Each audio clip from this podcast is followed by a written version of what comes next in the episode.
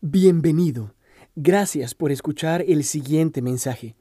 Si desea más información o escuchar otra prédica, visite nuestra página web www.redilelpoblado.org. Buenas tardes para todos, ¿cómo están? Quiero pedirle que me ayude a completar las siguientes frases. Yo sé que probablemente las conoce. Del dicho al hecho mucho trecho. Las palabras se las lleva el viento. Más vale lo bien hecho que lo bien dicho. Bueno, eso estaba más difícil, ¿cierto?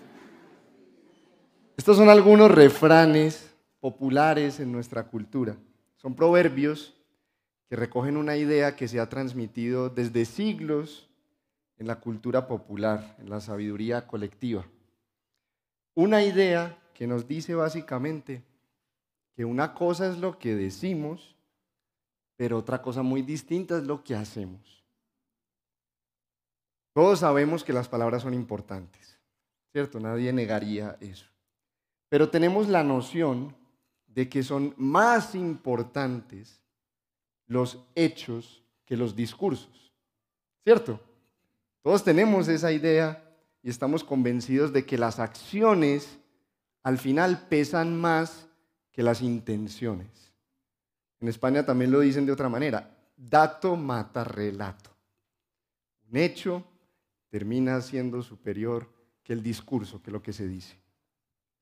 El texto que vamos a observar en esta tarde, sin temor a equivocarme, es probablemente el más conocido de toda la Biblia. Juan 3:16. Y le he puesto como título a esta reflexión el nombre más cliché que se me ocurrió. Dios te ama. Y si alguno se está sintiendo decepcionado y está preguntándose, ¿para qué vinimos a escuchar lo mismo que ya sabemos? Aunque yo estoy convencido de que es más importante escuchar algo cierto que algo nuevo, lo invito a que me aguante un poquito y que me tenga un poquito de paciencia, porque mi intención es convencernos de que esta declaración, Dios te ama, es mucho más que una frase de cajón. Mi intención es intentar argumentar que el amor de Dios por nosotros es mucho más que palabras, que de hecho fue demostrado de forma irrefutable por hechos concretos. Uno en particular, la crucifixión de su Hijo Jesús. Vamos a ver que la frase Dios te ama no es solo una pieza poética, unas palabras muy bonitas que se repiten en la escritura, sino que son demostradas por hechos históricos por específicamente los hechos de la cruz. En otras palabras, vamos a tratar de demostrar que Dios nos amó no solo de palabras, sino con hechos concretos.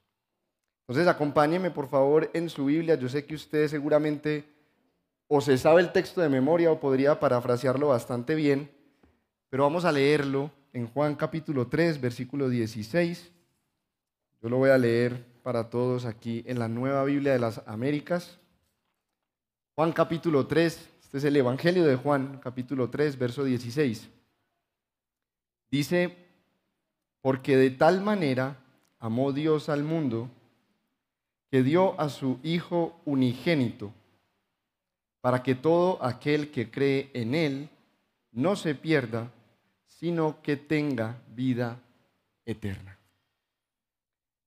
Señor, convéncenos de la realidad de estas palabras mientras contemplamos los hechos por medio de los cuales tú demostraste su veracidad. En el nombre de Jesús. Amén. Dios demostró su amor por nosotros. Ese es el punto central de esta reflexión. Dios demostró su amor por nosotros dándonos a Cristo. El versículo que leímos dice en la primera parte que Dios nos amó de gran manera. Y eso nos puede parecer obvio, muy poco notable, muy poco impresionante, porque pensaríamos que amar al mundo es lo que Dios tiene que hacer. ¿o no? Pero si reintroducimos los personajes y entendemos quién es este Dios y cuál es este mundo, objeto de su amor, entonces de pronto podamos sorprendernos un poquito más. ¿Quién es Dios según la Biblia? Eso nos tomaría casi que pasar de etapa a etapa, ¿cierto? Pero para hacernos una idea bastarán unos pocos textos.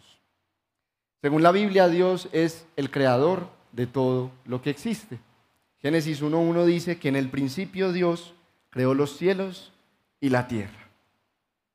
La Biblia también dice que Dios es en su carácter absolutamente santo.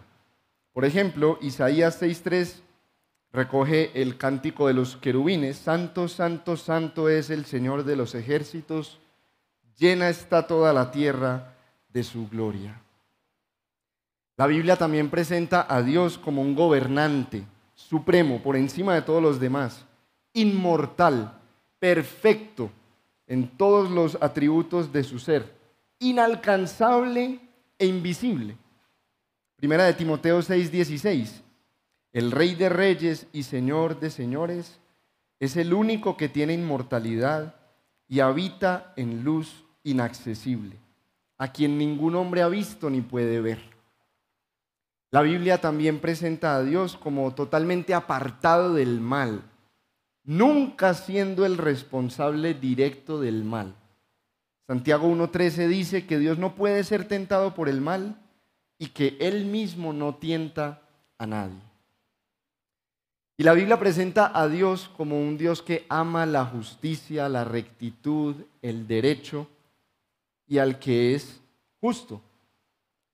El Salmo 11.7, por ejemplo, dice que el Señor es justo, que ama la justicia y que los rectos contemplarán su rostro. Hay que hablar del hombre antes de hablar del mundo por su naturaleza, porque el hombre, según la escritura, fue creado como el representante de Dios delante de la creación. Génesis 1.27 nos expresa esta verdad. Dios creó al hombre a imagen suya, a imagen de Dios lo creó, varón y hembra los creó. Hablar de imagen y semejanza es la forma bíblica de decir que el hombre es el embajador de Dios delante de sus territorios, el que es enviado en su nombre para ejercer su voluntad en sus dominios. El Salmo 115, 16 lo presenta de esta manera. Los cielos son los cielos del Señor, pero la tierra ha sido dada a los hijos de los hombres. El mundo, finalmente, el objeto del amor de Dios, literalmente se refiere al cosmos, al universo entero, a la totalidad de la creación de la existencia. Y aunque Juan, que es el autor de este evangelio, utiliza esa palabra para hablar de la tierra, del planeta Tierra básicamente, del mundo físico, también la usa muchas veces, mundo, para referirse al mundo caído, es decir, al sistema de valores y de pensamiento que los hombres hemos levantado en oposición a Dios por causa del pecado. Como por ejemplo cuando dice en su primera epístola, no amen al mundo ni lo que hay en él. En ese y muchos otros textos, este apóstol Juan se está refiriendo al, sistema de valores que gobierna el mundo, a la infraestructura de nuestra sociedad. Y esto es importante porque nos confirma que Dios no solamente ama el mundo en el sentido de que ama a los animalitos y la naturaleza, a los que sustenta y cuida según su palabra. Esto también nos está diciendo que Dios ama nuestra sociedad, así como está. Nos está diciendo que Dios ama la sociedad corrupta en la que nosotros vivimos, que Dios ama la sociedad que se inventó el antiguo comercio triangular de esclavos negros que Dios ama a la sociedad que sigue esclavizando personas, sobre todo mujeres, para explotarlas y oprimirlas sexualmente. Que Dios ama a la sociedad que promueve la homosexualidad, el incesto y todas las otras formas de aberraciones que encontramos en nuestro tiempo. Dios ama la sociedad que adoctrina y pervierte las mentes infantiles para incitarlas a toda forma de inmoralidad. Dios ama la sociedad que huele a corrupción, a fraude en todas las instituciones humanas sin excepción. Dios ama la sociedad que derrama sangre inocente, aún en el vientre de su madre. Dios ama la sociedad que niega la verdad, que la trata de superstición, de oscurantismo, de ignorancia. Dios ama la sociedad que ha normalizado el pecado al punto de que se entretiene con él. Dios ama la sociedad que ha normalizado la indigencia de tal manera que ya ninguna forma de esta la conmueve. Dios ama la sociedad que creyéndose sabia se ha hecho tan necia que no tiene a Dios en ninguno de sus pensamientos. El Dios que la Biblia nos presenta amó este mundo, este mundo. No lo aborreció, no lo echó al traste, no le dio la espalda, no lo abandonó a su propio destino, lo amó. Y no solo lo amó, sino que según nuestro texto lo amó de una manera impresionante. Lo amó tanto que hizo lo inimaginable, que le dio a su único hijo, Jesús de Nazaret. Jesús de Nazaret es el Cristo, el Mesías esperado, el cumplimiento de todas las promesas hechas a Israel, la satisfacción de todas sus esperanzas, el que ha sido coronado, Rey universal, Señor sobre toda la creación. Dice la Biblia que Jesús es la, el resplandor de la gloria de Dios y la expresión exacta de su naturaleza. Hebreos 1.3. Sin duda el hombre más digno que ha pisado este planeta. La Biblia dice que Jesús fue tentado en todo como nosotros, pero sin pecado. Hebreos 4:15. Estaba lleno de gracia y de verdad. Juan 1:14. Que anduvo haciendo el bien, sanando a todos los oprimidos por el diablo porque Dios estaba con él. Hechos 10:38. Lo más precioso que existe en el universo entero aquel que es de incomparable valor. Filipenses 3:8. Y Dios dio semejante tesoro a este mundo. Pero no para que fuera admirado, aunque debería haberlo sido. De hecho, no lo fue, fue rechazado. Lo dio como un sacrificio para morir en esa cruz que hoy recordamos con el fin de darnos la justicia y la perfección que Dios demanda y que ningún hombre puede conseguir por sus propios medios. Cuando estábamos perdidos en nuestra miseria, Dios cambió el tema. Dios cambió el enfoque de nosotros y nuestra miseria a Jesús y su perfección y su gracia. Dios hizo ese intercambio que Fede nos recordaba. Cuando digo que cambió el tema no es porque lo menospreció o lo consideró poca cosa, sino porque su amor y el alcance de su amor incluso triunfan sobre el alcance de nuestra maldad, perniciosa y horrible como es. Al que no conoció pecado, dice la Biblia que Dios lo hizo pecado por nosotros a ese nivel lo identificó con la maldad, lo hizo pecado, para que fuéramos hechos justicia de Dios en él. Segunda de Corintios 5:21. O sea que Dios no solo nos dio la justicia de Jesús, como Fede también nos recordaba, Dios nos hizo tan justos como a Jesús delante de Él. Y si sumamos todo esto, todos estos elementos, de pronto vamos a lograr que el amor de Dios resalte de la manera tan asombrosa como debería y como seguramente lo hizo para los primeros lectores de este texto. Si recordamos quién es este Dios, cómo es este mundo y quién es el hombre a quien Dios amó, el amor de Dios debería resplandecer en ese contexto delante de nosotros. Dios demostró su amor por nosotros para ofrecernos un rescate.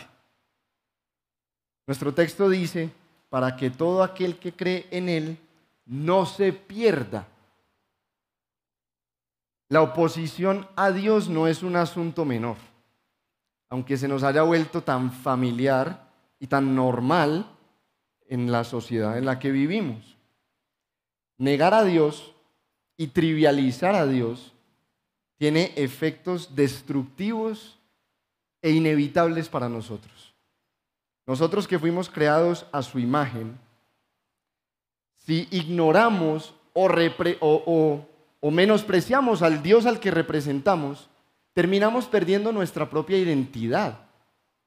Aparte de Dios, si no nos define Él, nos definirá cualquier otra cosa que no le hace justicia a lo que somos, a la dignidad que Dios nos dio al crearnos a su imagen. Ignorar o menospreciar a Dios es perder nuestra identidad, es terminar desorientados y en la confusión. Es perder el faro que nos ilumina, el que nos sirve de referencia, el que nos sirve de guía. Como dice el pastor Rey Orlund, tu falta de Dios es lo que explica tu falta de propósito y tu falta de grandeza en la vida. Si lo sacamos a Él o lo menospreciamos a Él, perdemos nuestro propio sentido de identidad y de propósito. Por eso es que en el contexto de este versículo que hemos leído, perderse está asociado con vivir en la oscuridad. Es andar a ciegas, dando tumbos, tropezándose, sin esperanza de llegar a buen puerto.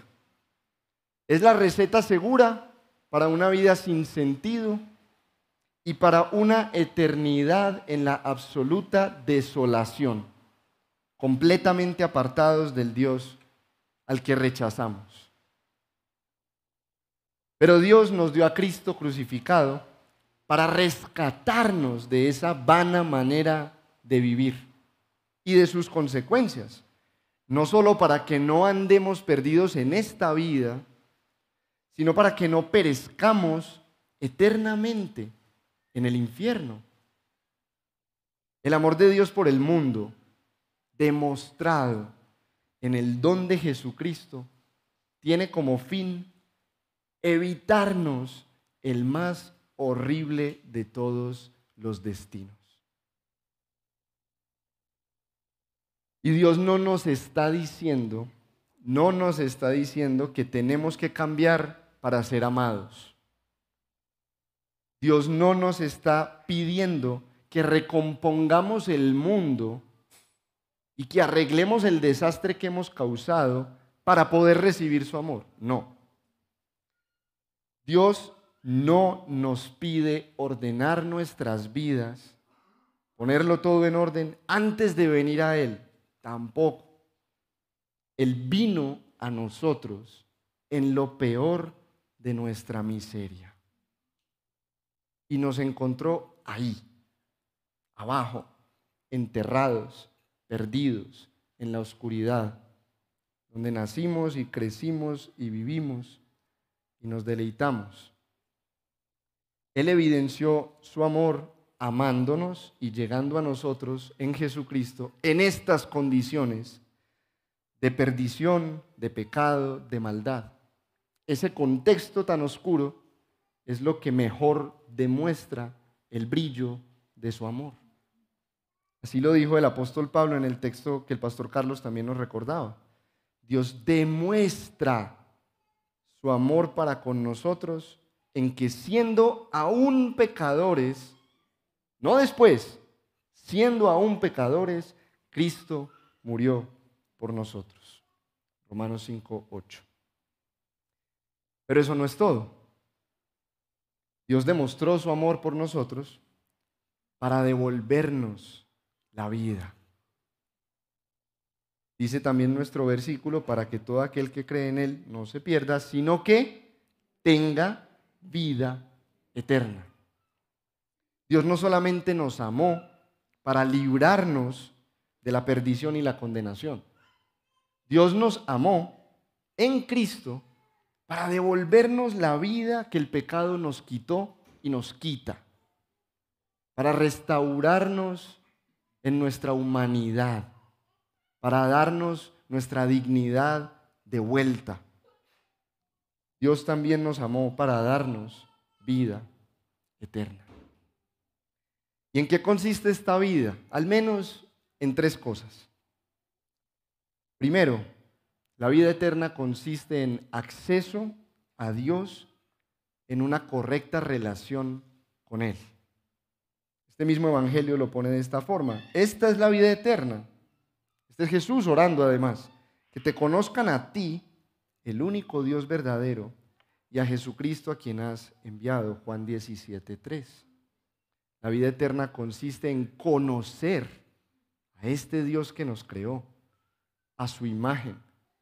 Consiste en tener una relación correcta con Él, un acceso seguro, cercano a Él. Y dice primera de Pedro 3, 18, que Cristo murió por los pecados una sola vez, el justo por los injustos. Ahí está el intercambio otra vez, pero con un fin, para llevarnos a Dios.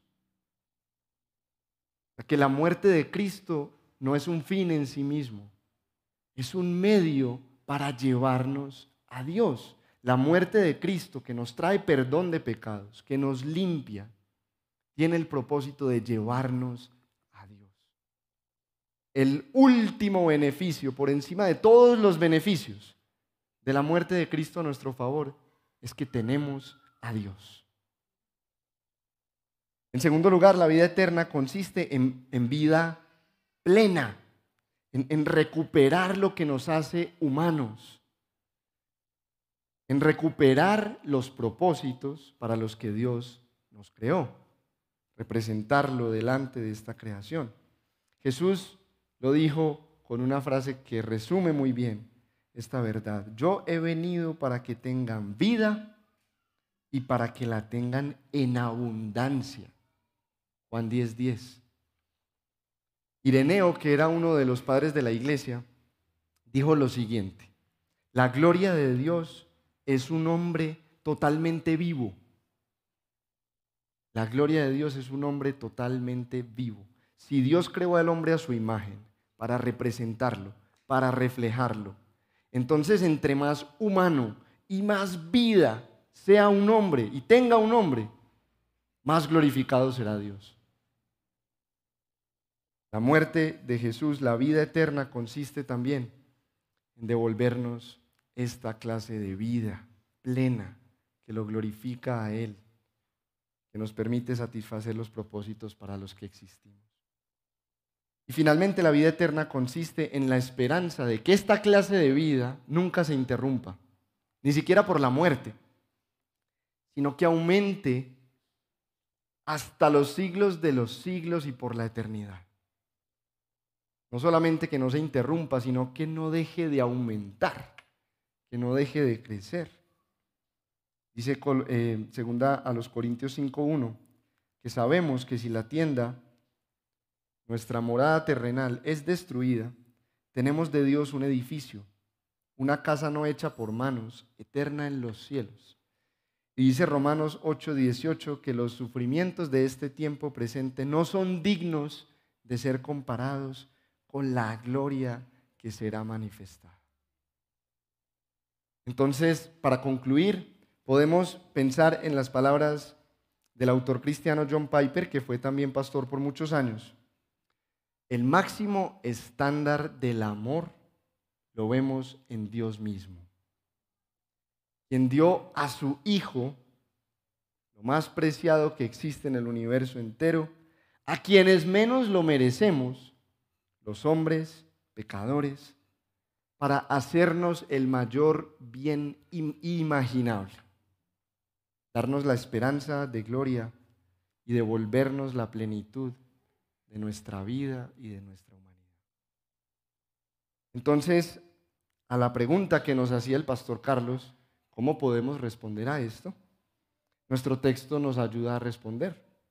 Dice, todo aquel que cree en Él no se pierde, sino que tiene vida eterna. Y esa es la manera en que podemos pensar en aplicar o en responder a la luz de lo que Cristo ha hecho por nosotros. Estas palabras y estas declaraciones son ciertas para todo aquel que cree en Él, sin ninguna distinción, sin ninguna condición, sin ningún otro requisito. Si tú crees en Jesús, hoy tú puedes tener la certeza de que no te perderás, sino que tendrás vida eterna. Y tú puedes saberte y sentirte amado por Dios. Entonces esto es para ti, que estás en este mundo, que haces parte de esa sociedad corrupta, que contribuyes con tu granito de corrupción a esa sociedad. Esto es para ti. Estás escuchando esto en esta tarde. Si crees, esto es para ti. Y notemos que el texto dice cree y no crea, como muchas veces lo recitamos, como si se tratara de un hecho en el pasado terminado y abandonado. Dice cree en tiempo presente y continuo. Esto es para el que cree y sigue creyendo y todavía lo hace. La fe en Cristo no es solamente la puerta de entrada a la vida cristiana, es el camino completo es la vida cristiana misma. La fe en Cristo es el camino completo hasta el día en que esa fe ya no sea necesaria. Hasta el día en que yo voy a ver con mis propios ojos a aquel que nos amó y que por su sangre nos ha librado de nuestros pecados. Hasta ese día se trata de creer y de seguir creyendo. Entonces, Tú crees hoy. Pon tu esperanza en Cristo hoy. Confía enteramente en Él.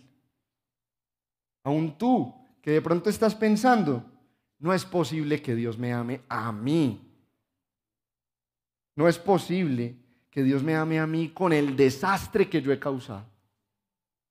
No es posible que Dios me ame a mí con la montaña de pecados y de fracasos que acumulo. Como decía otro autor, si Dios se respeta a sí mismo, me tiene que despreciar a mí. Hay alguno pensando así en este momento. Pero Dios no está ni sorprendido, ni escandalizado, ni mucho menos asqueado con nuestra maldad. Él sufrió todo el alcance de nuestra maldad en esa cruz. El hombre demostró qué tan malo puede ser ese viernes oscuro en que Jesús fue torturado, siendo justo y santo inocente. Pero Dios también demostró su amor ese mismo día. El amor de Dios es más grande que tu maldad. Él no menosprecia ni minimiza tu maldad. Él sencillamente la supera y por mucho con su amor y con su gracia. De tal manera que el día más oscuro en la historia de la humanidad a nosotros nos hace cantar y celebrar. Dios triunfó de tal manera sobre nuestra maldad que hoy celebramos el día más malo de la historia de la humanidad. Y si tú traes tu maldad, aunque sea horrenda, aunque sea perversa, aunque sea horrible, aunque nos escandalizara a todos nosotros, y se la entregas a Él, entonces puedes estar seguro que tu maldad no tendrá la última palabra sobre ti de Cristo y su amor y su gracia triunfarán. Solo tenemos que atrevernos a creer en este amor y recibirlo y venir a Él. Porque creer no consiste simplemente en decir, no, yo sé que es verdad que existe un tal Jesús de Nazaret y que fue crucificado bajo Poncio Pilato. Creer implica confiar. No solamente reconocer la veracidad de algunos hechos, sino confiar en Dios, en su provisión por medio de Jesucristo. Y esa confianza se expresa de una manera muy sencilla, viniendo a Él.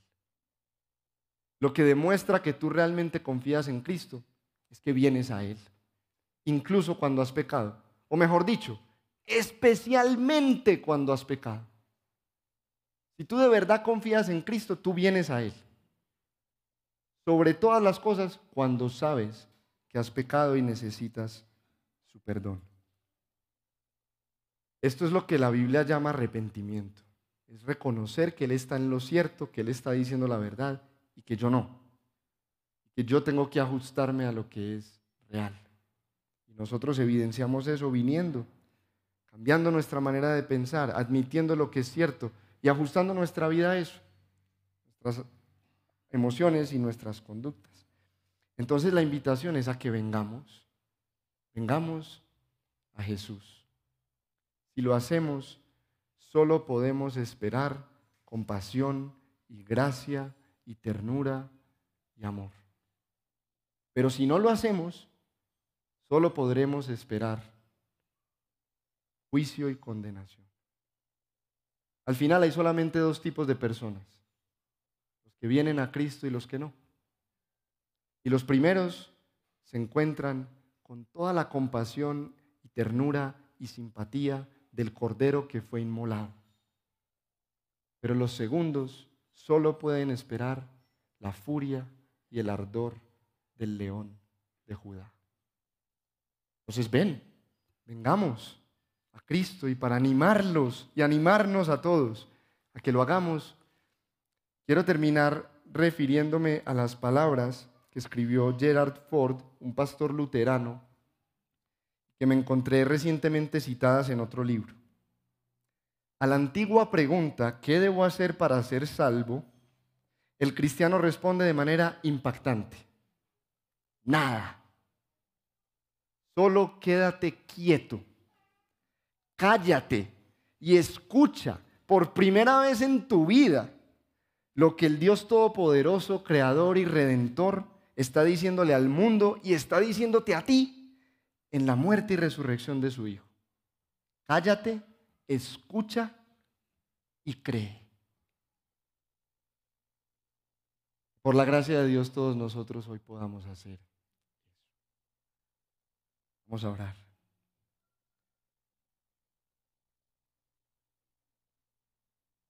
Señor, nosotros venimos a ti. Yo estoy hablando y es mi voz la que se escucha, pero todos nos unimos en este momento como un solo hombre y venimos a ti y nos ponemos delante de ti, desafiando nuestra desesperanza, atreviéndonos a creer que tú eres tan bueno que anhelas que gente tan mala como nosotros seamos realmente perdonados y tengamos verdadera libertad y gocemos de plena paz con limpia conciencia desde ahora y para siempre. Nosotros venimos con nuestros pecados, los que conocemos y los que no están ocultos delante de ti, los que hemos cometido en ignorancia y los que hemos cometido a propósito, los que hemos cometido sin querer queriendo y los que hemos cometido con toda intención, los que hemos cometido como un desliz, como un error, pero también los que hemos cometido como franca rebeldía hacia ti. Te traemos los pecaditos que nos parecen chiquitos y te traemos los pecados escandalosos. Te traemos los que hemos tolerado y los que nos escandalizan hasta nosotros mismos. Te traemos la profundidad de nuestro corazón malo. Nosotros no somos gente buena que se equivoca de vez en cuando. Nosotros somos gente mala que lo demuestra todos los días. Pero tú amaste a este mundo. Lo amas todavía en tiempo presente pero lo amaste en el pasado por ese hecho concreto, por haber dado a tu Hijo Jesucristo, para que todo aquel que en Él cree no se pierda, sino que tenga por eso, Señor, por quién eres tú, por quién eres tú y qué has hecho tú, es que nosotros hoy venimos, nos atrevemos a admitir nuestra realidad. Te pedimos nada menos que nos hagas de nuevo que nos permitas recibir hoy este regalo una vez más, como si fuera la primera vez o si es la primera vez. Nos permitas recibir esta muestra tan innegable de tu amor y, vivir con la seguridad de que tú nos amas. Nos amas porque nos diste tu Hijo y nos darás con Él todas las cosas y sea la gloria y la alabanza los siglos de los siglos. Esperamos que este mensaje haya sido de edificación para su vida. Si desea más información sobre nuestra comunidad, visítenos en nuestra página web www.redilelpoblado.org.